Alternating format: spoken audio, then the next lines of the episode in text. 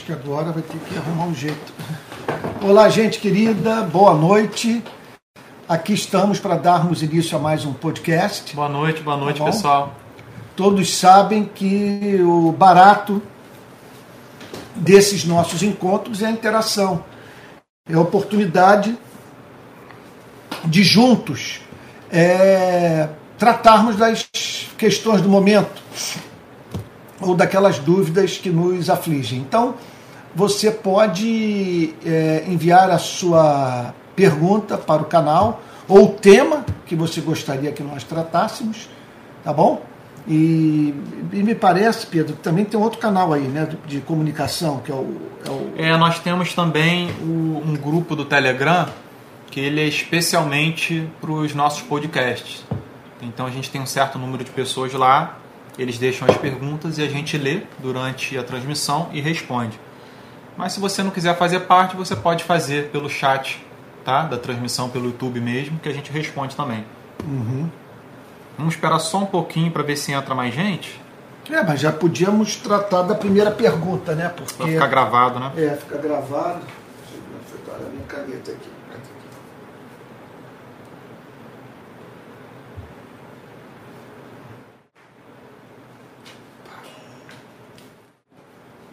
Ok, gente, fui pegar aqui meu bloquinho de anotação. Então vamos lá, qual é a primeira questão do dia? Bem, nossa primeira pergunta é do nosso querido amigo Denis. O Denis, lá de Manaus. É, o Denis perguntou o seguinte: ele fez uma pequena introdução antes da pergunta. Ele diz o seguinte: apesar de alguns terem questionado o senhor sobre a ida ao Coldplay, ao show, eu queria ainda assim perguntar sobre esse tema, mas sob o ponto de vista da produção e da sonoridade. Queria a percepção do pastor sobre como ele viu a performance, a combinação de efeitos especiais e como ele vê o papel dessas grandes bandas na participação em pautas, pautas de escala mundial. Né? Ele deu o exemplo do YouTube também, que É. tem uma atuação ativa social muito grande né, ao redor do mundo e que os coloca em uma enorme influência. E ele também me emendou no seguinte: se puderem, queria um comentário eh, maior do pastor e do Pedro sobre as músicas que para vocês são destaque e que, mesmo não tendo um viés claramente religioso, os fazem perceber a beleza de Deus. E É. ele já colocou a favorita dele, que é Where the Streets Have No Name, do YouTube. Música Ah, famosa. do YouTube, ok. Ok. Olha, Denis, é, o, o show foi, do ponto de vista técnico, impecável. Porque, primeiro lugar, é um, é um espetáculo para os olhos, devido à, interação que eles conseguiram ah, fazer entre a banda e o público. Aquela ideia da, da pulseira, ela é magnífica, porque eles ficam lá controlando não sei da onde, e a pulseira uma hora tá verde, outra hora tá vermelha, outra hora tá branca, e a coisa vai funcionando de acordo com a música. Então fica um espetáculo maravilhoso.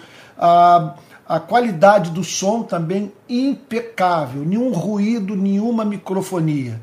O vocalista é, tem muito carisma, ele é muito simpático, muitas músicas conhecidas, e isso foi também legal, porque as pessoas, a arquibancada, a, a- a pista ali, o pessoal já puxava a música por conhecer. Inclusive, o pessoal ali, meio que no inglês, eu pude perceber, né, é, é, é, cantando juntamente com a banda. Então, foi isso. Olha, eu vi muitas famílias, eu vi crianças, eu vi adolescentes, eu vi jovens, vi casais da meia idade, sabe? Eu fui com a minha esposa e com o meu filho Mateus. Então, olha, um ambiente muito mais civilizado do que os das partidas de futebol que eu assisto lá. Sabe? Então, as filas assim, pessoal tudo assim arrumadinho, com aquele, aquele aquela roupinha que é própria para show de rock, né? Então, é isso, né? Eu, eu, não, eu não vi nada demais, músicas já conhecidas que eles tocaram, eu não saberia mencionar o nome, porque eu fui pro show do Coldplay sem conhecer o Coldplay, quer dizer, não conhecendo o Coldplay, como eu conheço outras bandas, e bandas que inclusive nunca mais vão fazer show porque os seus é, quer dizer, os seus componentes morreram. Né? O Emerson Lake Palmer, que tinha três com, com, é, componentes, né? o Greg Lake, o Greg Lake, o Keith Emerson, o Cal Palmer, só restou o Cal Palmer, o Cal Palmer né? os outros morreram. Então, é isso. O que eu não gostei foi do acesso ao estádio. Foi um, um, festival de violação de direito, de desrespeito à sociedade, porque filas imensas, quilométricas, sem nenhuma organização, sabe? Então você está numa fila, de repente você descobre que tem uma outra fila indo, indo, indo, indo para o mesmo lugar e as duas filas, quer dizer, disputando espaço, com todos se sentindo no direito de chegar na frente todos julgando que, estava, que estavam na fila principal, né? Então eu fiquei muito chateado com isso. Eu cheguei no show muito aborrecido pela falta de respeito. Não tinha, não tinha ninguém da organização do show. Eu vi um ou dois lá dando orientação para o povo. Não havia marcação, não havia direção, não havia placas. E eu não sei, eu temo por amanhã, que amanhã vai ter mais um show. Eu temo por amanhã, porque joga o, a, quer dizer, joga as pessoas, sabe, umas contra as outras. Porque o negócio é tão desorganizado que é isso, você muita gente furando fila. E aí levando bronca, levando vaia de todo mundo. Então, nesse aspecto foi ruim. Agora, nas demais, foi maravilhoso. Eu não posso, assim, eu não, eu não conheço no, os nomes das músicas. Eu achei que algumas músicas, assim, são muito boas. Elas, elas realmente têm o direito de de ser conhecidas, porque não, não é investimento financeiro que garante o sucesso de uma música que, que, que, que, não é boa, né? Certo, quando o gosto também todo mundo é horrível, né? Mas é isso. Então, é, eu creio que, como você falou, Denis, que um show como esse, é claro que pode revelar a beleza de Deus. Não vejo incompatibilidade alguma, incompatibilidade alguma entre o cristianismo e a ida a um show daquele. É o contato com o belo, é o contato com a produção artística de seres que foram criados à imagem e semelhança de Deus. Então, se nós formos elevar a condição de princípio, a decisão de, quer dizer, por motivos de consciência de não irmos ao show, um show como esse, nós vamos ter que sair da vida. Porque o tempo todo nós estamos lidando com produções culturais é, feitas né, por não cristãos. É. é. Denis, eu não fui no show, mas eu sou assim é, um fã do Coldplay. Eles têm assim, na minha opinião, músicas muito boas, sabe? Que eu colocaria definitivamente, né, quando eu tiver filhos, para eles ouvirem sem nenhum problema, para a família. Eu colocaria numa festa de aniversário, num jantar com a família. Tem muita música tranquila, muita música assim que parece que te deixa num bom estado de espírito, sabe? Eu não acho as letras pesadas, eu acho o conteúdo né, razoável e, e todo esse, essa, esse turbilhão aí que ocorreu em volta. Hum. Opa, travou. Vê se voltou aí. Eu não sei qual é o motivo. É. Não sei qual é o motivo de travar. Pessoal, desculpa, deu uma pequena queda, mas parece que a gente já voltou. É, eu temo que seja um problema do YouTube. Quando é do YouTube, foge a nossa capacidade de resolver o problema. É. Né? Mas então, continuando, Denis, é, eu tenho algumas bandas que eu gosto muito. Né? Eu cresci ouvindo algumas bandas de rock do tempo do meu pai. Então, por exemplo, eu gosto muito de U2, gosto de The Police, gosto do Tears for Fears, é, em especial uma música chamada The Working Hour, a hora do trabalho, é, e muitas outras assim que Woman in Chains, do, do Tears for Fears, a banda Triunvirar também eu gosto muito. E, e mais especialmente assim, da minha adolescência, seriam bandas de rock, né? Eu já ouvi muito Linkin Park, é, Limp Bizkit, é, tem uma banda de rock também, se eu não me engano, é australiana, chamada POD, POD, que também é muito boa. Enfim, é. eu acho que a graça comum ela atua, né? Como a gente diz na teologia, de uma maneira fantástica através da música assim, do, do mundo, né? E Deus pode muito bem falar, né, o nosso coração e demonstrar a beleza, né, da sua criação, porque foram seres criados à sua imagem e semelhança que puderam criar algo tão belo, né, como a melodia.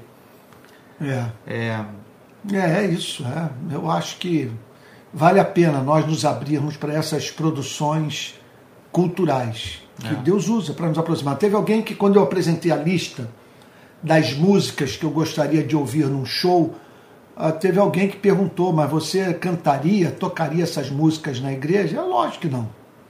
Porque é é aquilo. é- é- você tem que adaptar ah, o que faz às circunstâncias, às, às condições, né, ao- ao- ao- aos contextos né, específicos. Então, é claro que tem música que eu não levaria da da, da igreja para um outro lugar, porque seria é, é, é, carente de sabedoria fazê-lo, pois poderia trazer escândalo. Essa história, por exemplo, dos evangélicos irem para shopping center, começarem a cantar, isso eu, eu acho isso fim. Eu acho isso fim porque você está simplesmente se miscuindo é, no, no lazer alheio, sabe? Na, na, na liberdade alheia de, de não ter que forçosamente ouvir da sua boca aquilo que você crê, sabe? Então, é, é isso, né? É, É, a gente está vivendo num período onde parece que os evangélicos se viram né, no direito de impor a sua própria liberdade né, como, como cristãos. E eu acho É. que isso, os efeitos negativos eles são muito superiores que qualquer tipo de efeito positivo que as pessoas pensem que pode decorrer disso. Sabe? A imposição, como disse Lutero uma vez em seu tempo, no século XVI, ele disse que a imposição do evangelho faz com que a graça se transforme em maldição e aquilo que deveria ser um chamado e um presente se transforma numa obrigação, numa lei. E você destrói o evangelho. Segundo Lutero, Calvino ensinou isso. Já vi Lloyd Jones falando coisas parecidas, Spurgeon. É, na, é biografia, na biografia do Martin Lloyd Jones, ah, consta, né, biografia que foi escrita pelo Ian Murray. Ian Murray, na sua biografia consta uma experiência que o Martin Lloyd Jones, te, a Martin Lloyd Jones teve ouvindo a cantora francesa Edith Piaf. O, então o seu biógrafo conta que ele chorou. Chorou também ouvindo Caruso, sabe? É a linguagem universal, é a linguagem da alma, não sabe? Isso aí é simplesmente a manifestação do belo. E você se comove, e, e é óbvio, é, é, é auto-evidente. Né? Você tem pra, prova empírica para tal que os não cristãos são capazes de revelar de uma forma extraordinária a beleza de Deus por meio da sua produção artística. É. A Diana mencionou o Pink Floyd, com certeza, o Pink Floyd é demais. Tem várias músicas dele que eu, que eu adoro. É. Tem uma outra questão aí? Tem. Agora, para a querida irmã Soli Januzzi, que sempre participa do podcast. A Soli disse o seguinte: é uma pergunta interessante. É, boa noite, povo de Deus. Pastor e Pedro, é, sou 100% anti-Bolsonaro e muito feliz. Estou pela volta do Lula, mas não sou militante de esquerda e não sei como deixar claro aos que me nomeiam petista. Como devo agir? É, eu, você deve agir é, tratando com o seu interlocutor que, a- que apresenta essa questão. Se o fato de você ter votado no Lula, isso significa que você é petista, que você é de esquerda, que você é comunista. Quer dizer, nas horas em que você é indagado a respeito, você, como cristã, tem o dever, é, visando a glória de Deus e o bem-estar desse interlocutor, né, especialmente se ele for não cristão, de- dizer o que, que você pensa, o que, que você sente. Isso faz parte do nosso testemunho. Então, é, você pode perfeitamente dizer que seu voto foi, acima de tudo, a aposta num governo que faria contraponto à barbárie, à estupidez, à, meu Deus, à descortesia, ao, ao atentado contra o processo civilizatório. Você votou nele sem é, ser motivada exclusivamente por ideologia. Eu sei de amigos que não são de esquerda, não são de extrema esquerda, não tem nenhuma relação com o comunismo ou, ou com o socialismo, mas que votaram no Lula para se livrarem do Bolsonaro. Então, é, você pode perfeitamente dizer isso. E agora também você pode apresentar suas convicções.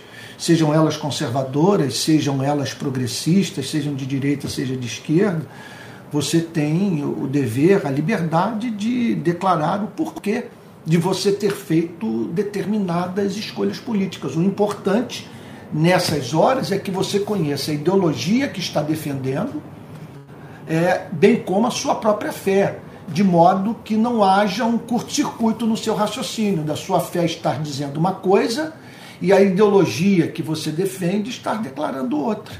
Aí a importância desse diálogo entre a teologia e as ideologias políticas. E é isso, aqui puxando aqui a tal da. Como é que é? A brasa para a sardinha, da sardinha para a brasa. É, é isso que eu estou tentando fazer toda quarta-feira no meu canal aqui de YouTube, com esse curso sobre cristianismo e política. Eu trato de, das principais ideologias à luz da. Não sei. Oi, gente, voltou, travou, mas agora voltou eu vou procurar investigar para saber o porquê de toda segunda-feira dar esse problema no YouTube. Eu não sei se tem muita gente. Eu não sei, não sei. Eu, eu não, não, tenho ideia, porque ontem foi uma maravilha. Ontem eu falei, querida, perdão, tá travando, eu mudei aqui agora a rede. Vamos ver se conseguimos prosseguir. Tá bom? Eu não sei. Mudei agora de rede, estou indo para uma outra, espero que funcione. Né? Então vamos lá. É, pessoal, a gente pede desculpas. Não tem relação com a nossa internet, algum problema do YouTube. Mas vamos, vamos tentar continuar. Qual foi a, a questão pergunta então? da Dayana foi a seguinte: a Dayana perguntou o que, que a gente acha de líderes religiosos que cobram para pregar. Perfeito, perfeito. Olha, isso vai depender de uma série de fatores para que você justifique moralmente é, uma cobrança como essa primeiro lugar, a condição financeira da igreja. A igreja tem condição de arcar com algum custo ou com o custo que o pregador é, está sugerindo. O, o, o que a igreja está oferecendo para ele pregar é justo, alguma coisa que pode ser apresentada num telão sem causar escândalo à igreja. É, o pregador precisa disso. Agora, eu é, estou certo que há pregadores que, se não receberem essa ajuda, eles não têm como levar adiante seu ministério de pregação. Sabe? É um trabalho. Olha, eu, eu digo isso assim com muita liberdade de alma, com assim, na certeza de que estou expondo assim os fatos, que eu viajei durante quase 40 anos da pandemia para cá, eu parei de, de, de viajar. Eu não tenho aceitado convite. E também os convites caíram muito depois das pressões políticas que eu fiz sobre o governo Bolsonaro. Nesse período, eu fui para tudo que é lugar que se possa imaginar, fiquei hospedado nas mais diferentes casas, nos mais diferentes hotéis, às vezes é, é, espantando barata com, com, com o pé, com a mão, sabe, em, locais ora quentes, ora, ora frios, é, é meu Deus, chegando pro, no café da manhã, o café da manhã coberto de mosca, já, já dormi em rede na Amazônia com mosquiteiro, também já vivi, já vivi a experiência do presidente da denominação me botar num hotel cinco estrelas sem que eu soubesse, e eu encontrar uma pessoa que me julgou pelo fato de, de, de, me ver naquele hotel, sabe? Como se aquilo tivesse sido uma exigência minha. Para pregar naquela conferência, eu teria que ficar hospedado naquele hotel, que inclusive não me faz a cabeça. Além do fato de que eu fui para aquela cidade para pregar e ir embora, não tive nem tempo de conhecer o hotel, nem muito menos a, a cidade. Agora, o que eu posso dizer é que é uma jornada extenuante. Olha, quando eu saía regularmente, isso significava eu acordar de madrugada aqui em Niterói, três da manhã, quatro da manhã, para pregar o voo de manhã no Galeão ou no Santos Dumont, ok? Atravessar a ponte, depois ficar lá, ter que pagar pelo meu lanche, às vezes ter que pagar por almoço, ter que pagar por jantar, chegar no local. Muitas vezes eu já vivi experiência do, de pregar no, no Nordeste, o avião, ou no Norte, o avião me leva para Brasília, e de Brasília eu vou para o Norte para o Nordeste. Chegando lá arrebentado para no minuto seguinte já assumir compromisso de aconselhamento, de pregação e entrar numa jornada interminável de você pregar, atender pessoas, depois vai para o programa de rádio, depois vai para o programa de entrevista e tal. Muitas vezes você termina de pregar, está encharcado de suor e o clima da cidade é frio. Eu já, olha, eu já voltei de, de trabalho de, de pregação igreja é, doente. Uma vez eu me lembro que eu fui pregar numa igreja em São Paulo, eu saí do púlpito encharcado, depois peguei o, a, o frio né, de São Paulo numa fila para entrar num restaurante. Então, quantas vezes eu voltei desses eventos com sinusite e tal, sabe? E, meu Deus, então, é, é, é trabalho duro. Muitas vezes você vai para pegar uma, duas, três, quatro, cinco, seis vezes. Você volta acabado para casa. Às vezes você pega o avião, o avião lhe deixa no aeroporto e depois você pega um carro para fazer 200, 300 quilômetros de estrada. E eu poderia multiplicar os exemplos. Às vezes também de pessoas que nos convidam para pregar e que, em nome da economia, da economia, submetem o pregador a verdadeiros suplícios. De você chegar no evento quebrado e voltar destruído. Olha, uma vez, uma vez, eu tinha um compromisso de pregar em Campinas. O meu voo de manhã para Campinas, no Santos Dumont, havia sido cancelado. Eu peguei um táxi, fui até Campinas.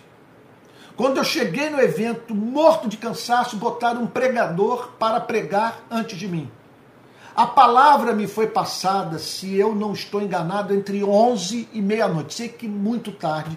E foi por um milagre que eu consegui segurar aquelas pessoas é, no, no, no, local dali da, da, da, da conferência. Né? Então é isso. Aí, nesse sentido, eu julgo que quando você calcula o desgaste que você vai viver, eu, não, eu acho justo o pregador dizer, olha, eu tenho expectativa que você me ajude com tanto. É o que eu acho que vale o meu, o, o, o meu trabalho. Agora, muitas vezes é isso, deixando claro que, que essa não é a condição indispensável para você ir lá pregar. Porque, afinal de contas, a sua escolha não é por conta da oferta que lhe foi oferecida, mas pela direção do Espírito Santo, para você estar naquele lugar a fim de anunciar o Evangelho. Né? Bem, vamos ver se tem mais pergunta aqui. Hum. A Soli, ela disse o seguinte: se der tempo é, hoje, podemos falar sobre o que escutamos quando louvamos o Senhor? O que escutamos, como não, não peguei. O que você quis dizer, Soli? Há meses conheci Alessandro Vilas Boas, é um cantor, né? E recomendo a todos. Não sei porque eu não conhecia antes, mas entendo que tudo, tudo no tempo de Deus. É, eu não conheço. Sobre o, o que escutamos quando louvamos eu não, eu não, eu, eu, eu não. Eu já vivi a experiência de sair de uma música considerada cristã para uma música secular e a secular me aproximar mais de Deus do que a, do que a cristã. Não estou querendo aqui com isso ser bombástico não estou querendo com isso assim é, impressionar as pessoas e tal, com uma coisa diferente, inusitada, feita por mim. É, mas aconteceu isso. Contudo, eu sou grato a Deus pelos compositores cristãos e tem canções que eu canto até hoje. Na verdade, eu diria que na minha vida eu canto dez vezes mais os cânticos cristãos do que as músicas seculares que eu conheço. Porque, na verdade, é o seguinte, as músicas seculares, muitas vezes, elas, elas causam esse, esse impacto estético pelo arranjo, pela melodia, pela condução, pelo espetáculo e tal. Mas quando você vai analisar o teor da letra, muitas vezes deixa a desejar. A coisa chega a ser pueril. E, e eu já vivi muitas vezes essa experiência de você quer dormir, coloca shows de bandas famosas tocando então as mais diferentes canções. Quando você sai daquela playlist de músicas seculares e vai para cristã, é impressionante a mudança de conteúdo. Como que os nossos cânticos têm mais razão de ser. Sabe? Eu não consigo cantar apaixonadamente nada que não seja um hino de louvor a Deus. É, o a Ivanir Godoy, ela compartilhou algo sobre a filha dela. Ela tem uma filha autista. E ela disse o seguinte, que a filha dela sofreu numa igreja que elas frequentavam, porque as crianças adolescentes é, fizeram muita pressão, não conseguiram manter uma relação com a filha dela. Aham. E aí, infelizmente, como a filha né, é, sofre desse problema e não tem filtro para lidar com a situação também, ele, elas tiveram que sair da igreja. Aí ela está perguntando por que é, a igreja está tendo esse tipo de comportamento. É, certamente a igreja que você foi, às vezes uma igreja que tem um pastor que que não entende nada sobre o autismo, sabe? E, e portanto, é, às vezes até espiritualiza a coisa, de, atribuindo ela forças ocultas e tal. Então, e assim ele não prepara a igreja para lidar com uma situação como essa. Às vezes a igreja é carente de psicólogos, né? de psicólogos bem formados, que possam também é, ajudar o pastor a, a, a, isso que eu acabei de falar, né? a, a discipular a igreja para o convívio com pessoas que carecem de uma atenção diferente, especial é, da nossa parte. Né? Mas eu não acredito que isso seja que possamos generalizar. Eu estou certo que há igrejas no país nas quais é, podem ser encontradas pessoas é, em condição de lidar com, com carinho com o autista. Né?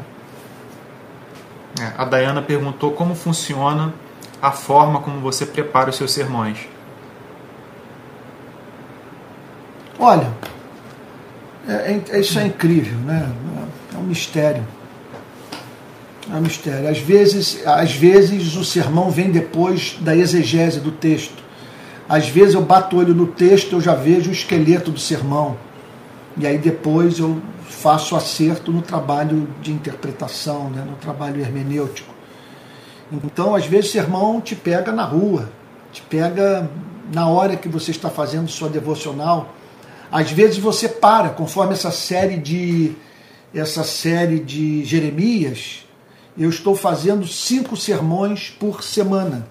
Então, todos os sermões, os esqueletos dos meus sermões estão nesse bloco. Hoje, por exemplo, eu, eu gravei um sermão que havia sido, quer dizer, uma pregação, cujo sermão havia sido feito na semana passada, e hoje à tarde eu gravei quatro pregações após ter escrito quatro sermões. Sermões que eu poderia ter levado para o púlpito de qualquer igreja do nosso país.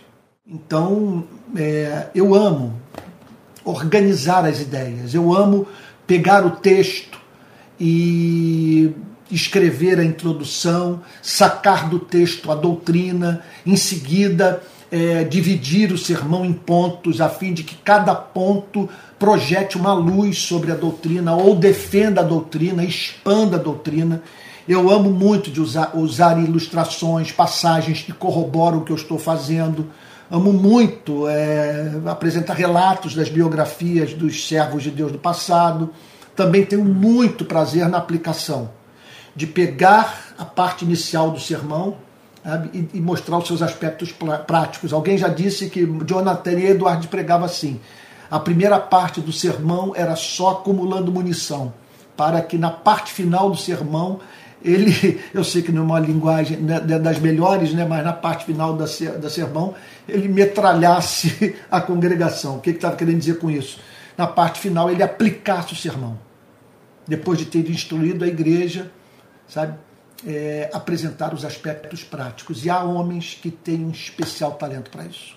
Igual, olha, olha, igual, olha, encontrar alguém igual, com a sabedoria de Calvino, do Martin Lloyd Jones, do John Stott, é, do, oh meu Deus, do Martin Lloyd Jones, do John Stott, do Calvino, do Lutero. Essa capacidade de fazer aplicações práticas, isso é uma coisa muito rara. Então eu faço isso e gosto sempre de fazer uma conclusão. Mas se você observar, nem sempre eu prego assim. Na série sobre Jeremias, eu estou pregando dessa maneira. Eu estou apresentando a interpretação do texto, uma introdução, depois apresento a tese central, é, em seguida é, trato dos desdobramentos da tese e termino com uma aplicação prática. Mas Nos sermões, por exemplo, que eu estou fazendo sobre o, o, os evangelhos, os milagres de Cristo e as parábolas de Cristo, eu estou usando o método de Calvino.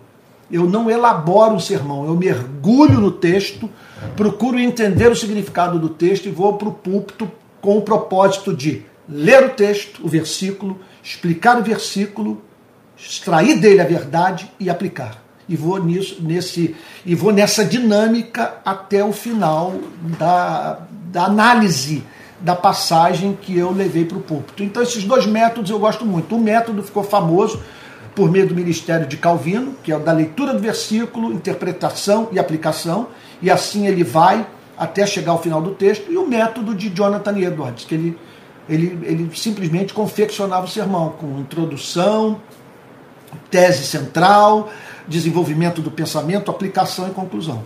Né? Eu gosto dos dois métodos. É, a Dayana perguntou também como eu faço né, nas vezes em que eu prego e tal. É, nas vezes que eu já preguei, Dayana, eu, eu procurava estudar o sermão ao longo da semana, é, lendo ele várias vezes, lendo o texto né, do sermão várias vezes e meditando a respeito. Né? Eu também pegava comentários bíblicos, pregações sobre um determinado versículo. E, e aí o que eu fazia é que eu, eu pegava um esboço, um papel pequeno e anotava alguns tópicos sobre cada verso da Bíblia que eu ia expor. E, e eu ia, durante a pregação eu lia os tópicos e, e elaborava na hora. Mas eu não procurava escrever muito, nunca procurei escrever muito porque é, é, muitas vezes acontece de ter uma inspiração no momento e você pensar em algo que não está escrito. Então, quando eu fico preso no que está escrito, eu acho que é ruim para mim. Então, funciona muito bem com tópicos. Pega um tópico e vem muita coisa na mente na hora. Aí eu vou e exponho. É o método, o Martin Lloyd Jones gostava desse método que o Pedro está descrevendo, que é o de você levar o esboço para o púlpito e deixar um amplo espaço para o Espírito Santo agir no momento. De você não ir com todas as partes do sermão escritas e ir apenas com outline e apenas com esboço, com os pontos principais, contando com a assistência do Espírito Santo. Agora, eu vivi duas experiências recentemente que me mostraram que Deus pode usar é, o sermão lido. Foi na exposição sobre o livro Azorrag na Betânia. Todas as pregações sobre o livro Azorrag eu li o sermão. E na série sobre na Betânia, série sobre Filipenses. Simplesmente, se você observar, a série da Betânia sobre Filipenses, eu nada mais fiz do que ler o meu comentário sobre Filipenses. Mas aqui e ali, fazendo acréscimos, aqui e ali, é, é, tratando daquilo que durante o ato da redação do livro não veio à minha mente. Né? É, a Natália fez uma pergunta para mim, a Natália Gurgel, uma querida amiga Perguntou por que eu não fui no show do Coldplay. Olha, eu não fui porque a minha esposa não ia poder, Natália. E eu acho que esse é o tipo de coisa assim, cara, eu queria experimentar, vivenciar com ela. E também o preço, né, tava bem, tava bem alto. Meu pai acabou de, ganhando de presente do meu irmão. Né, do é, Matheus, né? Eu fui no 0800, o meu filho Matheus pagou para mim pra, e para a mãe dele, né? Então foi a família, só é. faltou o Pedro e a Alissa mas daria perfeitamente para levar a família toda, é. até criança, porque o negócio foi muito tranquilo. Nada, nada, nenhuma, não vi. Olha, eu não vi ninguém ali do meu lado que eu me lembre, nem cheiro de maconha eu senti. Eu não senti cheiro de maconha no estádio, embora eu, eu, eu creia que teve gente que chegou lá aplicada, né? É, mas foi por isso que eu não fui, Natália. A Abigail Luz, ela perguntou o seguinte: assisti um vídeo de um baterista tocando sem tatuagem e logo em seguida cortou para ele, é, para ele com tatuagem, porém no banco da igreja. Como lidar com os costumes de uma igreja? E PS, a pergunta não é sobre tatu.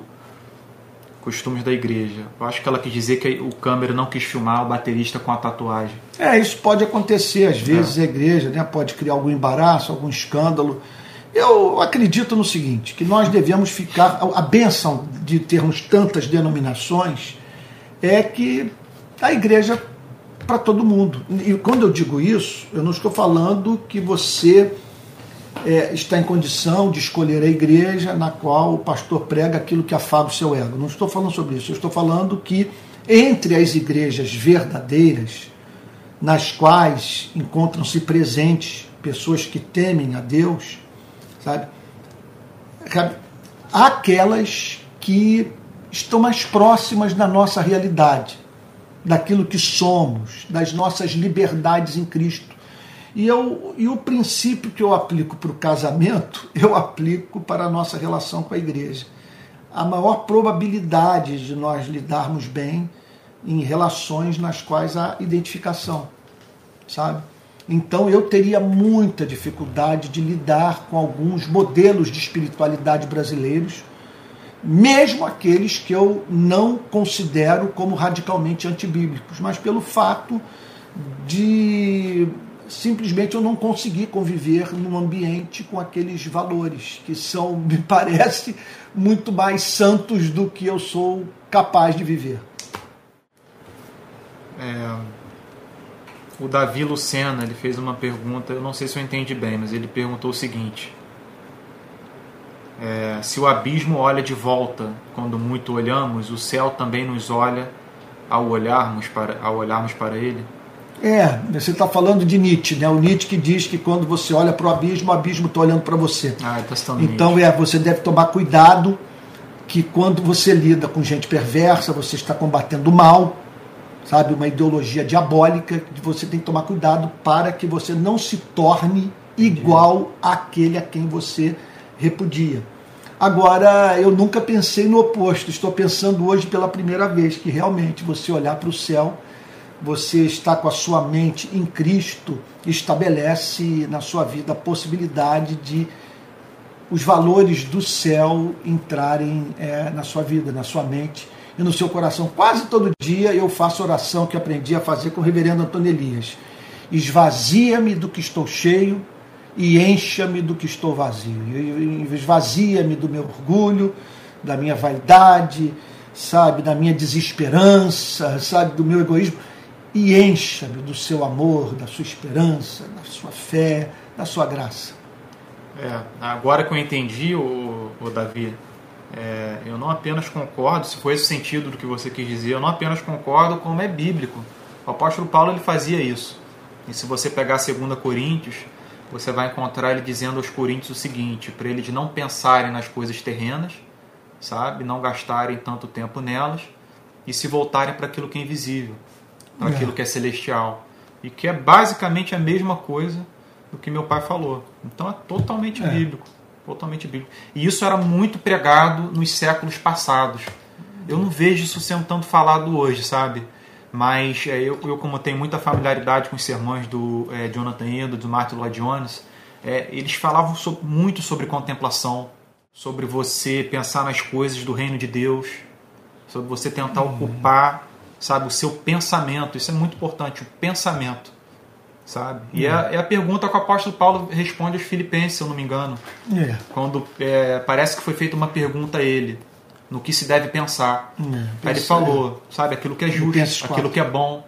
E ele vai citando uma série de virtudes. Aí ele diz, tudo aquilo que for, né, é, tenha como, como, característica essas virtudes, pensem nisso, uhum. né? Que é basicamente pensar na coisa, é, nas verdade, coisas que concernem o reino de Deus.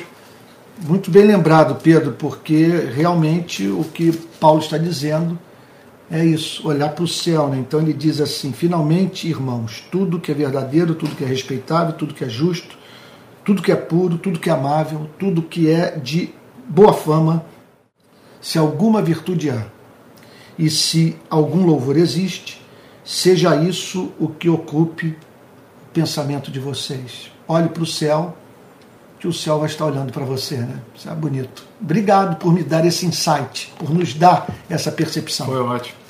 É, a esposa do Denis, a Ângela, ela disse o seguinte: deixa eu só subir aqui que eu perdi o comentário. A esposa do nosso amigo Denis, ela disse: Pastor, hoje é aniversário do Denis. Lembra da minha carta daqui de Manaus? Ela mencionou. Lembro perfeitamente, claro. Claro, Ângela querida. Meu Deus, que desejo de ir para aí e reencontrá-los sabe? E eu acho que Deus vai cumprir essa, essa expectativa, tá bom? Muito obrigado pela confiança que vocês sempre depositaram em mim, no meu ministério, pelo apreço que não é de hoje. E obrigado por, em meio a essa turbulência pela qual o país passou e que exigiu de mim que assumisse é, assim posturas consideradas radicais, sabe, vocês não terem perdido o amor por mim, o carinho, a compreensão, sabe, e se discordaram de alguma opinião política, sabe, o que, eu, o que nunca vocês deixaram transparecer, pelo contrário, é, nós conseguimos manter a comunhão em razão da nossa fé, né? fé comum, fé que temos em Cristo. É, e eu deixo aqui meus parabéns também, Denis, para você. Deus te abençoe. É. O Felipe Alves ele fez uma pergunta aqui sobre algum ocorrido hoje. E eu vou tomar a liberdade de dar uma resposta curta, aí depois você discorre mais longamente, se quiser, pai. Uhum. Ele diz o seguinte: Fala pessoal, boa noite. Sobre o acontecido hoje naquela escola em SP, é possível decretar a não salvação do adolescente? Faz parte da ideia de predestinação. Logo, também não predestinação, ou seja, é, a pergunta dele é referente se, né, se você pode, né? É... Eu não peguei, eu não li a matéria sobre o que eu aconteceu hoje em São Paulo. Eu passei a tarde toda gravando, então eu estou bem informado sobre tudo o que os jornais falaram até hoje de manhã. Então que eu li a Folha de São Paulo, pedaço do New York Times e o Globo hoje cedo. Aliás, li as edições de domingo e de segunda-feira. É, agora, hoje à tarde eu estou totalmente desatualizado. A única coisa que eu fiz foi, do ponto de vista da interação com as redes, foi postar um vídeo sobre as atitudes do presidente Lula semana passada, que eu julguei que por uma questão de coerência eu não deveria deixar passar em branco, muito embora eu guarde no coração o desejo mais ardente de ver o seu governo ser bem sucedido. É, e Felipe, é, embora eu não saiba o que aconteceu, tem uma, uma coisa com relação à predestinação, a essa doutrina bíblica, que acho que as pessoas passam por alto, sabe? E que é importante a gente não esquecer. A doutrina está na Bíblia, ela está em toda parte, especialmente em capítulos como Romanos 9, sabe? É, Efésios capítulo 1, capítulo 2 é predestinação pura. Paulo usa a palavra predestinação no capítulo 1 de Efésios. Cristo, na oração dele, João capítulo 16, a oração sacerdotal, um dos capítulos mais lindos da Bíblia, predestinação do início ao fim. Mas qual que é o ponto sobre essa doutrina? Apesar da Bíblia apresentar o fato de que seres humanos foram predestinados para herdar o reino de Deus e de que outros não, a Bíblia não diz quem é quem. Ela não diz o fim de ninguém. O que ela apresenta são os frutos ou evidências, sabe, que indicam o estado de alma e de espírito de uma pessoa. Então você não pode, eu não sei o que aconteceu nessa escola, mas você não pode pegar adolescente nenhum e decretar salvação ou a não salvação dele, sabe? Você não pode, pode ser alguma, de ninguém, sabe? Eu não posso, por exemplo, tenho é, uma aversão ao comportamento de Bolsonaro. Eu não posso, hipótese alguma, dizer que ele não foi decretado por reino de Deus, porque eu não sei o que vai acontecer no futuro. Eu tenho, eu tenho, nem tenho nenhuma dúvida de que é, é uma pessoa que não nasceu de novo. Coração não regenerado, duro como pedra. Sabe? Não conhece a Deus, não tem a mínima ideia do que é o Evangelho e faz um uso perverso do Evangelho. Mas eu não posso dizer que ele não vai herdar o reino de Deus, porque eu não sei o que vai ser dele. Entendeu? Então a Bíblia ela trabalha com frutos, com evidências. E Cristo ele é encontrado frequentemente pedindo, né, é, exortando as pessoas para que observem os frutos na sua própria vida ou a ausência deles. Sabe, esse que é o importante, é você olhar para si né, e tomar muito cuidado na hora de olhar e julgar o próximo. É importante dizer que todos os cristãos creem na predestinação, todos, sem exceção, porque a doutrina está na Bíblia. Então, ela é ensinada explicitamente. A discussão não é se há predestinação ou não. Nunca foi. A questão é qual é a base da predestinação. É a soberania de Deus ou a presciência de Deus? Essa que é a discussão. Deus salva aquele que de antemão ele viu que haveria de se converter e por isso vai ao seu encalço para, que se converta ou Deus viu todos mortos e decidiu dar vida para alguns. Essa, essa que é a discussão. Agora, no meio reformado, não há unanimidade sobre, sobre vários aspectos da doutrina da predestinação. E um deles é da extensão da, da, assim, da, dos benefícios da morte de Cristo. Você pega um homem como Charles Rod, ele declara que Cristo morreu por todos os seres humanos, com exceção daqueles acerca dos quais a Bíblia diz que não herdarão o reino dos céus, que seriam os adultos é, que negaram o Evangelho ou não se arrependeram de seus pecados. Agora, que a morte dele garantiu a redenção de todos, inclusive de todas as crianças, de todos os meninos e meninas. Eu, em várias ocasiões na favela, ou nas favelas do Rio de Janeiro, quando, né, estou, quando estou presente em, em, em, em cerimônias, né, assim, enterro né, de crianças vítimas de bala perdida, eu sempre digo para os pais duas coisas alguém no universo que amou mais o seu filhinho querido que morreu do que você mesmo amou. O Criador dele. E esse filhinho está com Jesus, porque a Bíblia diz: Deixai vir a mim os pequeninos e não os embaraceis, porque dos tais é o reino dos céus. É isso. É, as perguntas começaram a bombar agora. A Ivanir, ela fez a seguinte pergunta: é, o que vocês acham sobre esse posicionamento da igreja com relação à política, porque eu e minha família precisamos sair, tivemos que sair pelo fato de não votarmos no governo de direita.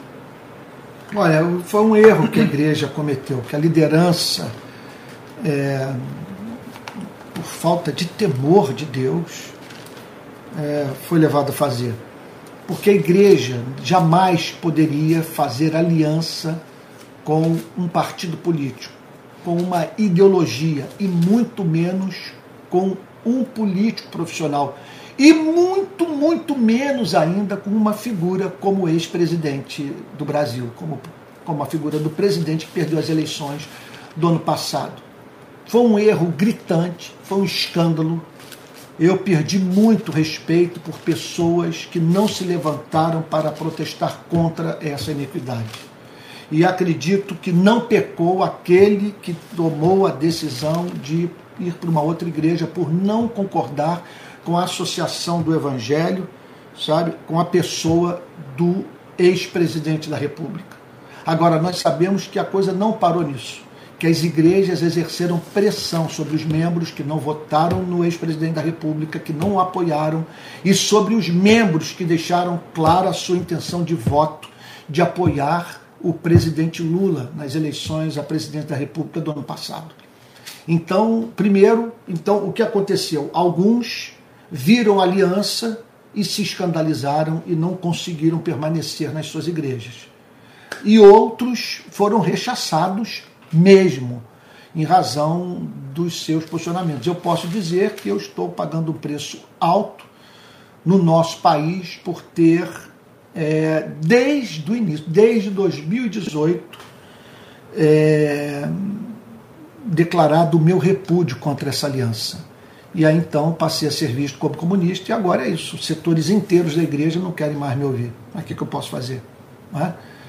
Antes importa obedecer a Deus do que aos homens. Nós temos também como próxima pergunta grupo do Telegram. Temos mais nove minutos, tá, gente? Nós vamos terminar nove horas. A Raquel Fernandes perguntou o seguinte: Antônio e Pedro, qual a visão e interpretação que fazem do inferno? Ele existe literalmente? Eu sou agnóstico com relação ao inferno. Eu não sei, usando português da rua, o que vai rolar. O que eu sei é, em primeiro lugar, que o universalismo não é ensinado pelo cristianismo, mas não é ensinado mesmo. Ou seja, a Bíblia não declara que todos serão salvos. Que no final, Adolf Hitler, é, Mussolini, Fidel Castro estarão sentados à mesa na companhia de, de Agostinho, desses santos que nós tanto amamos, né? desses servos de Deus. Então, isso, isso eu não acredito. Acredito que haverá um juízo final, que haverá uma separação, que a sentença de morte é alguma coisa pavorosa. Agora, é, eu, eu não disciplinaria na minha igreja uma pessoa que acreditasse no aniquilacionismo. Ou seja, alguém que acreditasse que os que forem condenados, quer dizer, aqueles que não herdarão a vida eterna, deixarão de existir, serão aniquilados. Né?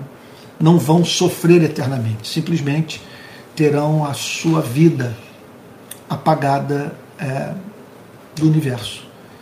Então eu não disciplinaria uma pessoa por acreditar assim. O que eu sei é o seguinte: é, o evangelho tem que ser pregado, todos pecaram, destituídos estão da glória de Deus, as pessoas precisam se arrepender e crer, e quem resistir à oferta de amor feita pelo Pai, resistir à sua oferta de perdão, essa pessoa será condenada eternamente. Agora, o que acontecerá com o seu corpo e seu espírito eternamente, é, eu careço de mais luz, sabe, para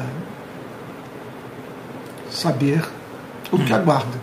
Os que, sem a mínima dúvida, não vão herdar o reino dos céus. É, bem, como você perguntou a mim também, Raquel, eu acho que é,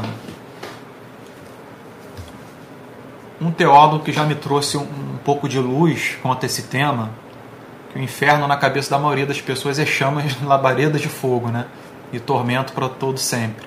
Mas eu vi uma vez o Jonathan Edwards, um pastor do século XVIII, que foi um meio, né, através da mão de Deus para é, fazer com que acontecesse um grande avivamento na, nos Estados Unidos e que marcou a história.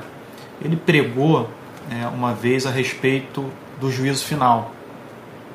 E você encontra detalhes disso no final de um livro de nome Afeições Religiosas, que se encontra na, uhum. né, disponível na Amazon, por exemplo, você pode comprar. É um livro muito famoso que estava na tradução da língua inglesa, Religious Affections, e que foi traduzido na íntegra para o português, Afeições uhum. Religiosas. E no final desse livro, no qual ele discorre, discorre sobre o julgamento, ele apresenta na, na, cabeça dele a ideia de que não seria algo simplesmente físico, um trono, sabe, pessoas diante do trono, um juiz e Cristo se colocando diante de todos e as pessoas paradas olhando para Cristo e ele proferindo uhum. as declarações, as condenações. O que ele disse é que se trataria algo é, que, que teria ação na consciência, sabe? Evidentemente com o mesmo impacto, sabe? Com todo uhum. aquele impacto que a Bíblia descreve. A, o sofrimento, a angústia de quem rejeitou o Evangelho, é, a felicidade de quem, sabe, aceitou a fé, se arrependeu. Mas ele diz que a gente não deve se ater tanto àquilo que é físico, porque isso se passaria na consciência. Contudo, ao mesmo tempo, a gente não deve negar que tem que acontecer algo com o corpo, embora a gente não possa afirmar o que vai ser. Isso é muito difícil afirmar, porque a Bíblia usa muito termo alegórico, muita ilustração para uma série de coisas. Uhum. Mas uma coisa a gente não pode esquecer: a Bíblia declara claramente que haverá ressurreição de todo e qualquer ser humano. Uhum. Todos, ímpios, justos, é. todos ressuscitarão. Então, Adolf Hitler, sabe, reis cruéis, imperadores maus, todos voltarão à vida. É. A Bíblia afirma isso. E a gente não pode negar. E o que vai acontecer uma pessoa como Adolf Hitler quando ele retornar à vida? Onde ele vai viver? Como vai ser o inferno para ele? O que, que vai acontecer com o corpo dele? Eu não sei. Mas que ele vai ter um corpo, a Bíblia afirma que ele vai ter. É. É. E a diferença entre os ímpios e os justos é que a Bíblia promete um corpo glorificado para os filhos de Deus. É sabe? Algo inimaginável e simplesmente fantástico. Foge a nossa compreensão. Gente, estamos no finalzinho. Essa agora é a última pergunta. É, o Little Boy disse: Edwards era escravocrata. É, o Little Boy, é complicado você acusar Jonathan Edwards é, com relação ao tema da, escra da escravidão, porque, para quem não sabe, ele tinha escravos. Né? Ele tinha servos que trabalhavam na casa dele, os quais ele tratava muito bem. E eu diria que não muito diferente de muitos cristãos que têm empregado doméstico hoje em dia. Talvez tratem pior do que o Edo tratava os seus escravos. Mas o ponto sobre a escravidão é que para você bater em Edo, você vai ter que bater no apóstolo Paulo, porque ele não falou nada sobre escravidão. Por que ele não falou nada? Porque não havia a mínima possibilidade do sistema da, da escravocrata da época do Império Romano ser destruído sendo confrontado de frente. Mas o ensino subversivo do apóstolo Paulo, o ensino de amor de Cristo, o ensino do evangelho, que faz com que o ser humano trate com total dignidade toda e qualquer pessoa criada em mais semelhança de Deus, ele, ele, ele subverte a escravidão. Ele vai corroendo por baixo, entendeu? O problema é que você tem que agir com sabedoria e não confrontá-lo de frente. Então, o que eu digo para você sobre Edwards, não comparando com o apóstolo Paulo, mas é, usando o apóstolo Paulo como exemplo, eu diria que ele não combateu a escravidão de frente, mas os seus ensinos bíblicos faziam com que ele tratasse uhum. aqueles que trabalhavam para ele com total amor. Assim como o apóstolo Paulo falou para um escravo que fugiu voltar para o seu senhor. Disse uhum. para ele tratar o senhor com todo o amor e carinho possível. E disse para o senhor do escravo fazer a mesma coisa. Então, Little Boy, é uma pergunta que né, eu acho que nem deveria ser feita, porque é um raciocínio que você pode chegar por si só. Está na Bíblia. Olha para o apóstolo Paulo. É, olha, eu, sobre esse tema, eu acho que toda a questão é muito bem-vinda, né? E eu gosto, amo de ouvir a, as perguntas mais difíceis e até mesmo aquelas que me confrontam. Gosto mesmo. É, então, é, eu espero em ocasião oportuna, agora nós não temos mais tempo, para tratar desse assunto, porque é o, o Jonathan Edwards, é, para mim, é a cabeça mais privilegiada da história do cristianismo após a, o apóstolo Paulo. E eu gostaria de ocasião oportuna tratar desse tema tão espinhoso, tá bom? Mas é isso, olha, eu espero que, que o, o, o, o podcast de hoje tenha feito bem a você, tenha o aproximado de Cristo, sabe? E que, e que você divulgue, venha na semana que vem para que juntos, né? Para que juntos né, nós possamos crescer na graça e no conhecimento do nosso Senhor e, e Salvador Jesus Cristo. Sabe? Então, às vezes também eu peço a todos os que nos acompanham que entendam que assim a gente tem levado tanta pancada de tanta gente, sabe que há momentos que diante de, de determinadas questões a gente fica com o coração muito apertado mesmo sabe? Assim, mas todos são extremamente bem-vindos, sabe? Então agradeço meu querido filho Pedro pela sua presença aqui conosco, pelas respostas tão bíblicas, tão cheias de temor, tão cheias de zelo, tá bom? E eu fico feliz de estarmos nesse ambiente de, de liberdade, de amor, de interesse por conhecer a verdade. Isso é de um valor inestimável. Né? Quer falar alguma coisa, meu filho, nessa conclusão? É, eu queria já pedir desculpa a todos que fizeram muitas perguntas. É, a gente não vai conseguir responder todas. É, tiveram muitas perguntas que foram chegando no final do podcast. Então, se você quiser, você pode guardar a pergunta do próximo, da semana que vem, segunda-feira às 8, toda segunda. E o Little Boy respondeu dizendo que não acusou, que ele havia feito apenas uma pergunta. É, então você me desculpa, Little Boy, se eu respondi de uma maneira indevida. É que ele, ele tem sido alvo de muito ataque. E eu nunca vi alguém tão injustiçado na minha vida quanto Jonathan Edwards e Calvino nos dias de hoje. Os dois têm sido muito acusados e atacados. E são duas pessoas que me abençoaram muito. É, na, é, na verdade, há um setor aqui da, do protestantismo brasileiro que se o pregador não for de esquerda, não for progressista e tal, pronto. Ele é um homem do seu tempo, escravizado pelo seu tempo, um, homem coerente e tal, que não merece ser ouvido por nós. Aqueles que então que dizem que você só deve ouvir teólogos latino-americanos e tal, envolvidos com, com, com o tema da justiça social e por aí vai sem a mínima dúvida, longe disso, o, o querido little boy, né, menininho, longe de acusá-lo disso, pelo amor de Deus. mas é, nós lidamos com muita gente assim.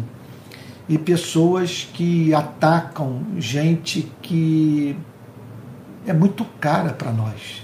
Atacar Calvino, atacar Lutero, sabe, o próprio Jonathan Edwards. Eu não, não estou dizendo que você está falando isso, você está apresentando uma questão honesta, uma questão sincera, sabe? É, é, alguma coisa muito dura, né? porque nós sabemos que eles não são perfeitos, erraram, mas a tentativa de muitos é da desconstrução total, não deixando pedra sobre pedra. E o interessante, o que eles não são capazes muitas vezes de fazer com os seus ideólogos, com os seus pensadores políticos, tá bom? Que são tratados com muita condescendência. Mas isso é assunto para uma outra é. hora. E o Little Boy ele pediu perdão, mas não precisa se preocupar não. Foi é porque a pergunta como ela foi curta, eu imaginei que fosse uma pergunta é, da mesma natureza daquelas que a gente tem familiaridade. Mas eu vi que você realmente estava interessado em saber. E, e eu acho que vale a pena só complementar rapidamente que a gente não está fazendo uma defesa é, apaixonada, de fã desses homens. Mas o que mais frustra, e eu tenho certeza que o meu pai é a mesma situação, é a gente ver que as pessoas hoje estão afastando outras pessoas do contato com esses homens, que tanto nos abençoaram. Isso para mim é a pior coisa, sabe? Simplesmente é, um grupo, sabe, um grupo grande da parcela evangélica do país está detonando a reputação de Calvino e de Jonathan Edwards. É. Por causa da escravidão, por causa da extrema-direita, bolsonarismo, sabe? Muito é. bolsonarista calvinista, enfim. As pessoas não conseguem separar as coisas e eu, eu acredito que o diabo ganha campo nessa área. Porque ao afastar um ser humano do contato com gente de mente tão brilhante, coração tão piedoso, que dedicou a vida inteira para o reino de Deus, você está afastando pessoas é. no meio de bênção. É, eu tenho um pensamento que pode ser considerado muito conservador, mas eu não abro mão de querer saber qual é o ponto de vista do autor que é defendido pelos evangélicos sobre a inspiração das sagradas escrituras. O que eu muitas vezes eu temo é que nós estejamos abrindo espaço para homens que, embora falem sobre justiça social, têm um péssimo conceito da inspiração da Bíblia. Totalmente antibíblico, diferente desses homens, que são ardorosos defensores da autoridade das Sagradas Escrituras. Agora, infelizmente, há o inverso. E acaba sobrando para esses luminares da história do cristianismo. Os seus seguidores são tão incoerentes, são tão estúpidos, são tão grosseiros que as pessoas acabam ficando com raiva deles e daqueles que eles citam nos, que nas suas citam. pregações, nos seus sermões, por aí vai. Exatamente isso. Gente, é isso aí. Meu filho querido, obrigado. Pessoal, obrigado pela participação. Tá, obrigado pela participação de todos. Agora a gente vai comer alguma coisa. Olha, o tempo é curto, porque a nossa transmissão ela é muito simples, o negócio é muito mambembe. Agora, o dia que nós tivermos recursos, nós vamos ter mais tempo. Os podcasts aí me parece que duram até três horas, quatro horas e tal.